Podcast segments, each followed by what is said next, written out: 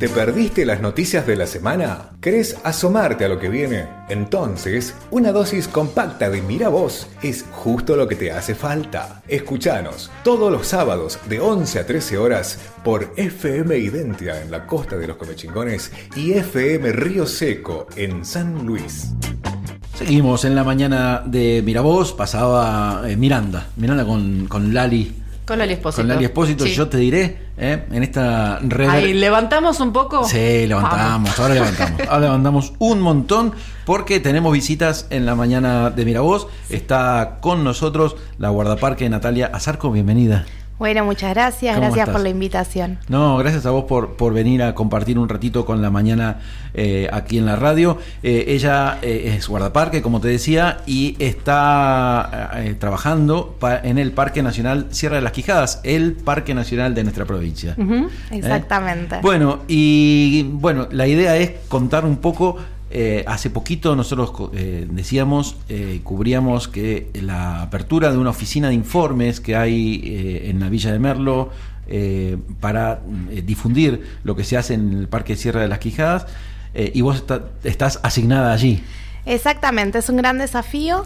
La idea es instalar físicamente una oficina que, la hicimos una preinauguración el otro día.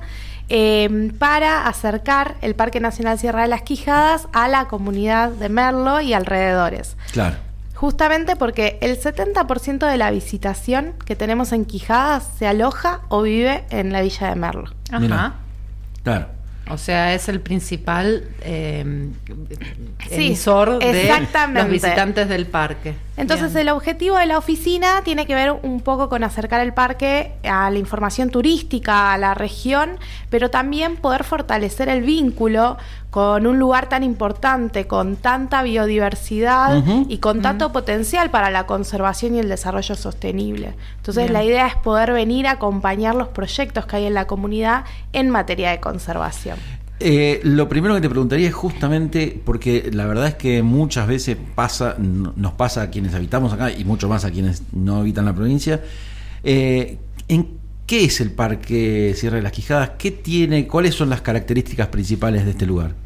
Bueno, justamente el Parque Nacional Sierra de las Quijadas es un área protegida que depende de la Administración de Parques Nacionales eh, con jurisdicción nacional y el objetivo principal es conservar los ambientes que allí se encuentran, y ambientes en sentido amplio, con su alta biodiversidad, especialmente su diversidad faunística, con especies en peligro de extinción como el cardenal amarillo, la tortuga terrestre, em, y también especies de flora endémicas como la chica, que es un árbol que solo crece en la región de Cuyo. Además, protege o intenta conservar muestras de eh, paleontológicas, sobre todo el periodo Cretácico, ¿sí? Tenemos el Pterodaustro iñazú, por ejemplo, que es un reptil volador del periodo Cretácico, que se han encontrado esos registros únicos en el Parque Nacional. Y además el gran escenario que es el potrero de la Aguada, su belleza escénica, obviamente, pero además la muestra del paso eh, de las eras geológicas a través del tiempo. Claro, claro. Eh, y, esto, digamos, ¿qué ¿dónde está ubicado? En nuestra provincia y qué superficie tiene aproximadamente? Bien, el parque está al noroeste de la provincia de San Luis, eh, justamente donde convergen la región de Montes Sierras y Bolsones y la región de Chaco Seco con una franja de cotonal. Por eso es tan importante, porque conserva este ambiente y es algo muy diferente a lo que se ve en el resto de la provincia tiene, eh, un, tiene 73.000 hectáreas y eh, es muy importante porque además se trabaja muchísimo con el patrimonio cultural, trabajamos mucho con las comunidades aledañas, así que no es solamente ese territorio que hay dentro del Parque Nacional, sino todo lo que hay alrededor en su zona de amortiguamiento. Trabajamos mucho con las comunidades eh, que hay alrededor del parque. Ah, no es solo la historia. No solamente, la, claro, exactamente. Eh, no solamente la historia, sino que se sigue trabajando con la cultura y el patrimonio, tanto natural como cultural. Eh, y, por qué, digamos, eh, no, digamos, es como que no está aprehendido por la población de, San Luis, de la provincia, ese, ese lugar? Porque muchas veces, digamos, uno habla, bueno, y después te voy a preguntar también la relación con, eh, si, tiene efectivamente relación con otras áreas como eh, Ichigualasto o, o Talampaya. Pero quiero decir, eh, uno dice esos lugares, o Ichigualasto, el, el Valle de la Luna, ¿no? Y, turísticamente y todo el mundo lo conoce. Y por ahí el parque, el, Sierra de las Quijadas, es, como que mm, ni siquiera sabemos bien dónde está. Bueno, creo que eso está cambiando. Creo que el Parque Nacional Sierra de las Quijadas se está haciendo conocer. Consideremos que es un parque relativamente nuevo, que se ha creado en los 90. Ajá. Y em, además que sí, le falta muchísima difusión. Pensemos que hasta hace poco tenía muy poca visitación, menos de 20.000 visitantes al año, y eso se ha hasta triplicado este último tiempo. Esperamos que siga en aumento porque realmente es parte de nuestro patrimonio de todos los argentinos, especialmente de los puntanos, así que esperamos que siga en aumento. Y justamente está relacionado con dar a conocer el Parque Nacional hacia afuera y tener una, una oferta turística más amplia. Antes el parque quizás estaba orientado a una visitación que era más afín a actividad de trekking, por el clima, con su amplitud térmica, hace mucho calor en, verano. Y eh, hoy se está abriendo muchísimo más, ¿no? Tenemos abierta la confitería, estamos trabajando en un sendero accesible también para, para toda la, comunidad, que sea inclusivo. Y eso hace también que se acerque más eh, la gente al Parque Nacional. Y además yo creo que tiene que ver con eh, este cambio de paradigma ¿no? y concientización post pandemia un poco eh, relacionado con conocer nuestras áreas protegidas. Pasa a nivel mm. general. Quizás hay parques nacionales más conocidos, pero en líneas generales estamos como queriendo acercarnos más a la naturaleza. Por suerte, hay que hacerlo de manera amigable, pero en eso estamos. Eh, hablabas recién del tema de accesibilidad y de cómo se está empezando a trabajar sobre eso. ¿De qué manera se accede al parque? Para quienes nos están escuchando que dicen, ay, tengo ganas de irme a dar una vuelta, cómo se puede hacer en vehículo, qué se puede hacer hoy, caminando. Hoy en día, que creo que es una fuerte limitante para conocer el parque, no tenemos eh, transportes públicos constantes y desde Merlo sería algo interesante para adquirir. Eh, hay que acceder en vehículo, estamos a 220 kilómetros de acá de Villa de Merlo eh, y unos 116 kilómetros de la ciudad de San Luis. El parque se encuentra en la ruta 147, está a unos 10 kilómetros de la ruta 20 aproximadamente. Se ingresa en vehículo hasta el centro operativo donde el personal guardaparque y brigadista hace un registro de la visitación que es obligatorio y brinda los informes necesarios para conocer el parque. Luego se recorren 6 kilómetros de camino interno, que son de tierra, así que hay que hacerlo con vehículo. Igual tenemos visitantes que vienen en bicicleta, por ejemplo, también o en moto. Se puede también. Exactamente. Este, y después el resto de los senderos son todos a pie. Tenemos hoy, en relación a la accesibilidad, un sendero al que se puede acceder con silla de rueda. Lo tratamos de mantener lo más posible, que es el sendero Flora. Sí. sí. Que hay un tramito. Estamos, por eso el sendero accesible, la idea es que tenga mayor accesibilidad. Sí. Eh, y además que pueda venir la gente en bicicleta y pueda acceder también a ese sendero que no tenga que hacer esos 6 kilómetros. Bien. Em, pero en eso estamos. Parques está trabajando fuertemente en la inclusión y en poder incorporar la accesibilidad en todas las áreas protegidas. Bien, buenísimo. ¿Y, cómo mm, trabajan o cómo programan eh, el, necesario equilibrio? Digamos, vos decías, hasta ahora siempre fue un, un lugar, digamos, más de investigación o de acceso limitado y ahora están buscando eh, ampliar, digamos, desde el aspecto turístico en todo caso, pero obviamente requiere un equilibrio, un, manejo para, cuidar el medio ambiente. Sí, es un desafío es un desafío. porque el patrimonio tanto cultural como natural, la idea es conservarlo, pero siempre que pueda ser para el disfrute de nuestras generaciones y las generaciones futuras. Es un gran desafío. Para eso, Parques Nacionales trabaja con un plan de gestión en lo que se definen estrategias, lineamientos, y dentro de ese plan de gestión se trabaja con una zonificación, donde se decide dónde van a ser las zonas de uso público para que puedan acceder visitantes, dónde van a ser las zonas de investigación, esas zonas intangibles que son las que más vamos a cuidar, en función de esas especies de valor especial, de las zonas con más fragilidad.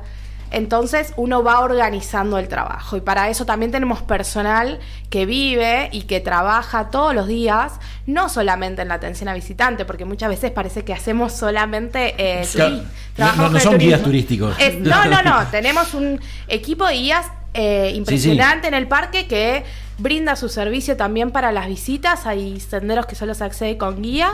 Eh, yo les voy a dejar el teléfono después para que se puedan contactar. Pero el personal del Parque Nacional se ocupa de la fiscalización del uso público, o sea, de mm. controlar que ese uso público sea amigable con el ambiente, pero además del control y vigilancia del parque, la educación ambiental, el trabajo de investigación, incluso hasta el mantenimiento del área protegida, porque claro los senderos, la infraestructura, todo eso lleva un trabajo muy, muy arduo. Y no solamente tenemos personal viviendo y trabajando en el Parque Nacional, sino que además tenemos toda la pata eh, administrativa, eh, de organización en la ciudad de San Luis, en la Intendencia del Parque Nacional. Eh, acá están trabajando con instituciones educativas este, de la zona. Bien, llegamos hace muy poquito a la Villa de Merlo, estamos hace menos de tres meses. Eh, nos enfocamos en la infraestructura, primero en la oficina, pero ya empezamos con las primeras reuniones para generar el proyecto relacionado con el plan educativo, el parque, ¿no? Poder traerlo acá a Villa de Merlo. Y en ese sentido empezamos a reunirnos con instituciones educativas. Bien. Eh, ya estuvimos reunidos con algunas escuelas, estuvimos reunidos con la universidad eh, de San Luis, con la Facultad de Turismo y Urbanismo y eh, con el INTA. La idea es continuar con estas reuniones porque nuestro objetivo es venir a acompañar los proyectos que ya están funcionando y muy bien en la ciudad de Villa de Merlo, poder potenciarlos. Si no venimos a inventar nada nuevo, sino que venimos a acompañar todos los proyectos y participar de todo lo que podamos en la Villa de Merlo.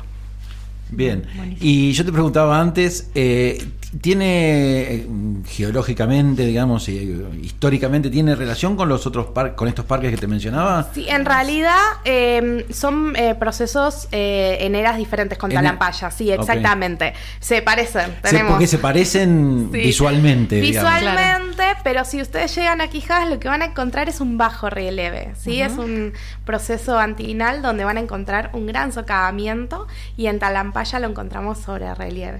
Una particularidad, son eras diferentes, eh, pero sí, para responder a tu pregunta anterior, trabajamos en conjunto. Toda la red de parques nacionales trabaja en conjunto.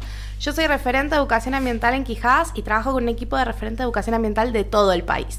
Ah, bien. Bien. Está buenísimo. Eh, y en, ese, en esa especialidad de educación ambiental, em, digo, ¿cómo, ¿cómo se trabaja dentro del parque? ¿Hacen diseño de este, qué cartelería? Tenemos un plan educativo muy ambicioso también en Quijada. Fue el primer plan de educación ambiental de ah. parques nacionales con eh, lineamientos establecidos del programa de educación ambiental de parques. Y em, en ese plan eh, de educación ambiental trabajamos con todos los ámbitos de la educación ambiental. La educación formal, con las instituciones educativas, visitas al parque, nosotros visitamos las escuelas también, generamos eh, documentos y material educativo. También trabajamos con todo lo que es interpretación ambiental y ahí entra el diseño de cartelería mm. interpretativa, el diseño de mm, senderos, por ejemplo, en ese sentido y trabajamos todo lo que es comunicación ambiental eh, y fortalecimiento también de la institución en relación a la educación ambiental. Bien. Bien. ¿Y, cuál, cuál, cuál, es la época para ir? Qué buena pregunta. Eh, estamos en la mejor época para visitar el Parque Nacional Sierra de las Quijadas, claro. porque en verano realmente hace mucho calor, incluso hay senderos que se cierran a partir de los 35 grados centígrados, sobre todo los senderos más largos, por ahí más atractivos, estos que se hacen con guía, no se pueden hacer porque realmente es eh, hace mucho calor y es un clima muy seco.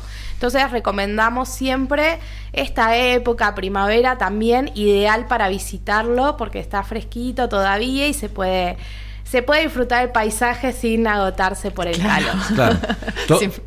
O sea, los, circuitos, las visitas son todas eh, a pie. Sí, como les decía, se hacen 6 kilómetros hasta eh, la zona de senderos, donde van a encontrar Claro. la confitería eh, posta de Cuyum, y de ahí surgen los senderos. Tenemos senderos que son autoguiados, que puede hacer todo el mundo sin ningún tipo de problema. Yo lo hago con mi niña de 3 años.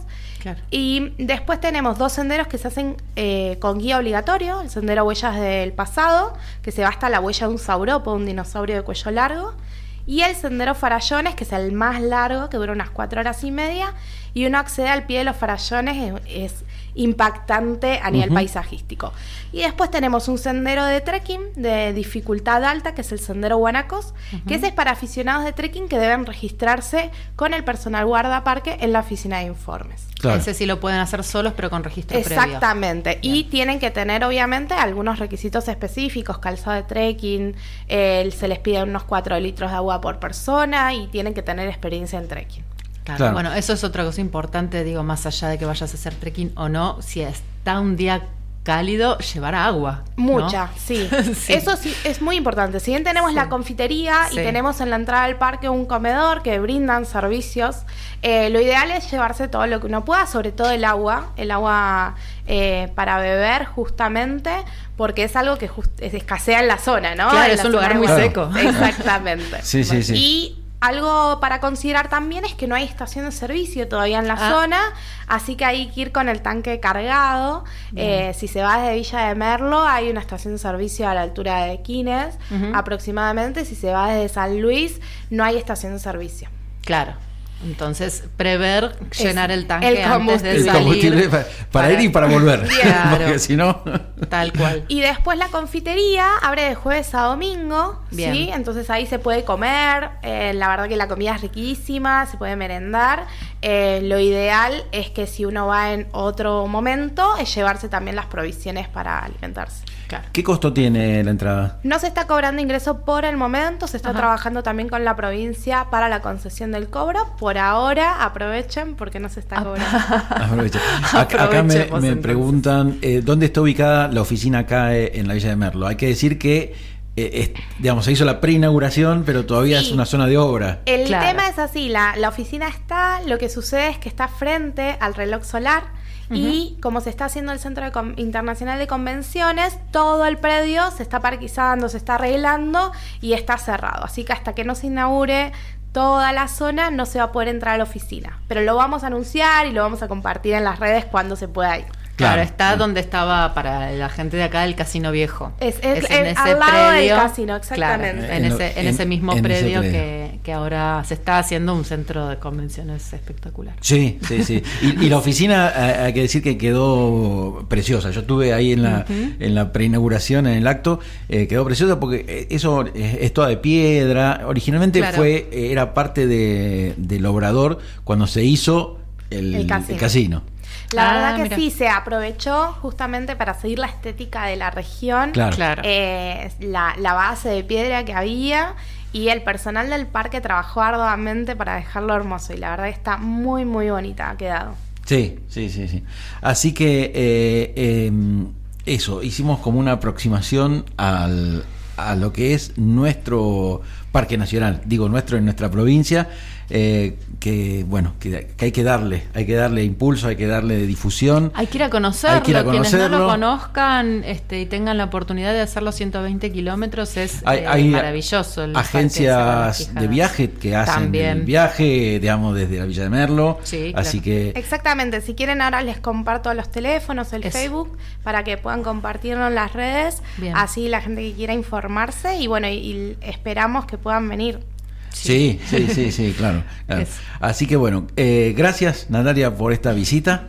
Eh, Gracias a ustedes, la verdad que me sentí muy cómoda.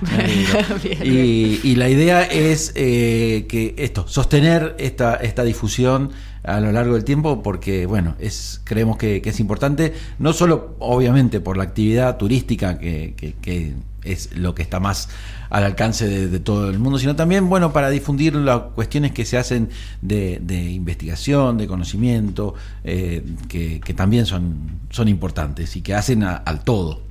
Completamente, nuestro patrimonio, ¿no? Es nuestro patrimonio, en Así definitiva. Gracias, Natalia. Gracias Que tengas lindo día. ¿eh? Igualmente. Pasaba entonces en la mañana de Miravoz, la guardaparque de Natalia Azarco es a contarnos lo que tiene que ver con el Parque Nacional de Sierra de las Quijadas.